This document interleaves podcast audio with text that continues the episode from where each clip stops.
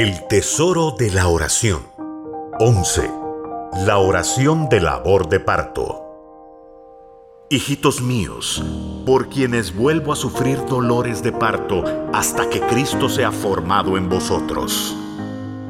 Gálatas 4:19 Hemos estado aprendiendo acerca de los diferentes niveles de oración que un cristiano que está creciendo en la estatura espiritual de Jesucristo llega a experimentar. La palabra de Dios nos manda a crecer en Cristo para dejar de ser niños y convertirnos en adultos espirituales.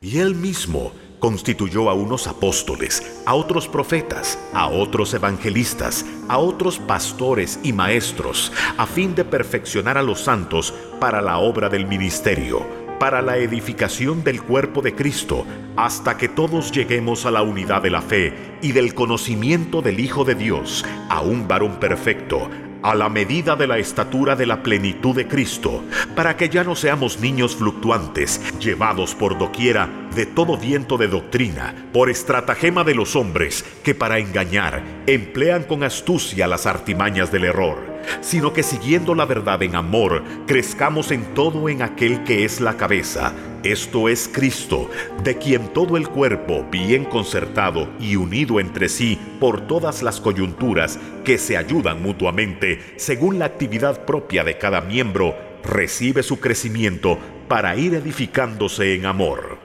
Efesios 4, 11, 16 todo comienza cuando nuestro amor sincero e intenso por el Señor Jesucristo nos impele a buscarle. Empezamos por formar el hábito de orar diariamente. Entonces en su momento, la puerta del lugar santo se nos abrirá para encontrar el deleite de la oración. Cuando comenzamos a hacer oraciones de petición, cosechamos el deleite de Dios, porque habremos tenido la confianza de expresarle todos nuestros asuntos. Por supuesto, la confianza con que Dios nos permite hablarle no nos debe hacer olvidar que Él sigue siendo merecedor de todo nuestro respeto. Cuando fueres a la casa de Dios, guarda tu pie y acércate más para oír que para ofrecer el sacrificio de los necios, porque no saben que hacen mal. No te desprisa con tu boca, ni tu corazón se apresure a proferir palabra delante de Dios, porque Dios está en el cielo y tú sobre la tierra. Por tanto, sean pocas tus palabras. Eclesiastés 5, 1 y 2. Cuando a nuestra experiencia de orar le añadimos el ingrediente del Espíritu Santo, es cuando comenzamos a orar en el Espíritu o en otras lenguas. A medida que el fuego arda con mayor intensidad, el incienso del nombre de Jesús, nombre en el cual oramos al Padre, comenzará a desprender su fragancia y su poder, llevándonos al siguiente nivel de oración, que es la intercesión del Espíritu. Esta intercesión entonces nos hará cruzar el umbral del tercer nivel de oración, el nivel más alto y profundo, la oración de labor de parto.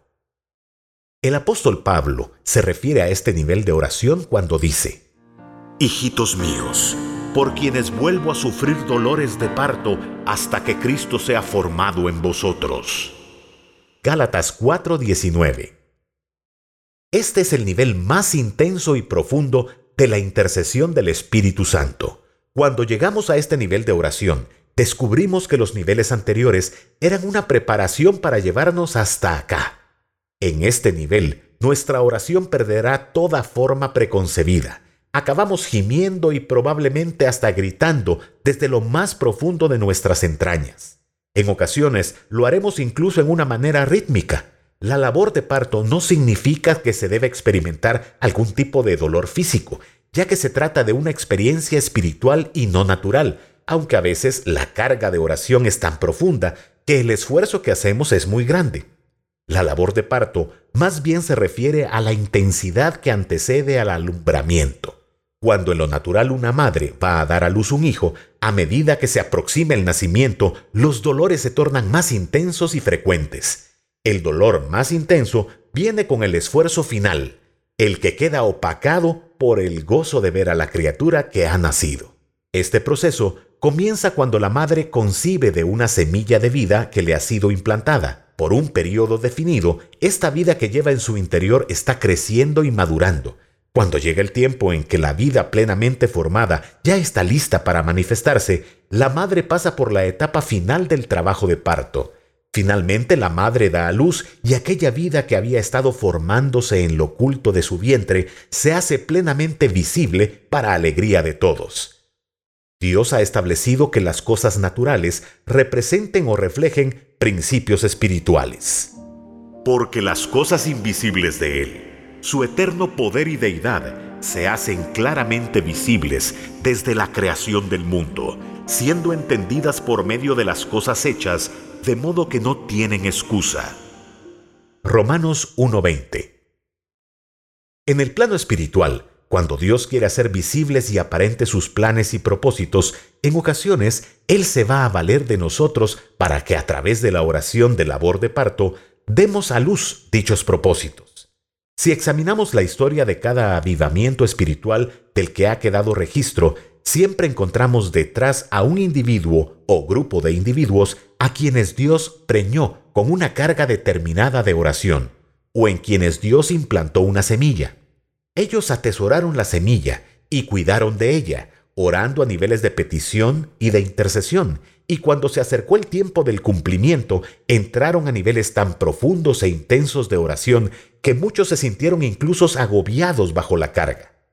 Su fidelidad les hizo llegar en oración hasta el final del proceso, y es así como dieron a luz o hicieron visibles los planes y propósitos de Dios para su nación y para su época. Tal es la historia de grandes cristianos, como lo fueron John Wesley en el siglo XVIII y Charles Finney en el siglo XIX, a través de quienes Dios sacudió a Inglaterra y a Estados Unidos respectivamente, con impresionantes avivamientos espirituales. Jehová, en la tribulación te buscaron, derramaron oración cuando los castigaste, como la mujer encinta cuando se acerca el alumbramiento gime y da gritos en sus dolores, así hemos ido delante de ti, oh Jehová. Concebimos, tuvimos dolores de parto, dimos a luz viento. Ninguna liberación hicimos en la tierra, ni cayeron los moradores del mundo. Isaías 26, 16, 18. ¿Quién oyó cosa semejante? ¿Quién vio tal cosa? ¿Concebirá la tierra en un día? ¿Nacerá una nación de una vez? Pues en cuanto Sión estuvo de parto, dio a luz sus hijos. Yo que hago dar luz, ¿no haré nacer? Dijo Jehová, yo que hago engendrar, ¿impediré el nacimiento? Dice tu Dios. Isaías 66, 8 y 9. Una congregación cristiana con gente lo suficientemente espiritual y experimentada en este nivel de oración puede llegar a dar a luz a mucha gente para el reino de Dios. Igualmente, pueden llegar a dar a luz a Cristo, la verdad, a un nivel más maduro en el corazón de la gente creyente. El apóstol Pablo oraba para que Cristo fuera formado o dado a luz en los de Galacia. Él no solamente pedía por esto, él gemía por esto. Ellos ya eran creyentes salvos, pero en su iglesia había gente judaizante que quería hacerlos volver a buscar la justificación en las obras de la carne. Como creyentes consagrados a Dios, llenos del Espíritu Santo y con una experiencia madura en oración, podemos llegar a hacer mucho bien y a dar mucho fruto para el reino del Señor Jesucristo. También podemos conmocionar con nuestra oración el reino de las tinieblas. Esta seguramente era una de las razones por la que un espíritu malo sabía muy bien quién era Pablo. Pero respondiendo el espíritu malo dijo, A Jesús conozco y sé quién es Pablo. Hechos 19:15 Pero para producir con nuestra oración el efecto deseado, es necesario que atendamos la advertencia que el profeta Oseas le hace a Efraín. Atada está la maldad de Efraín, su pecado está guardado.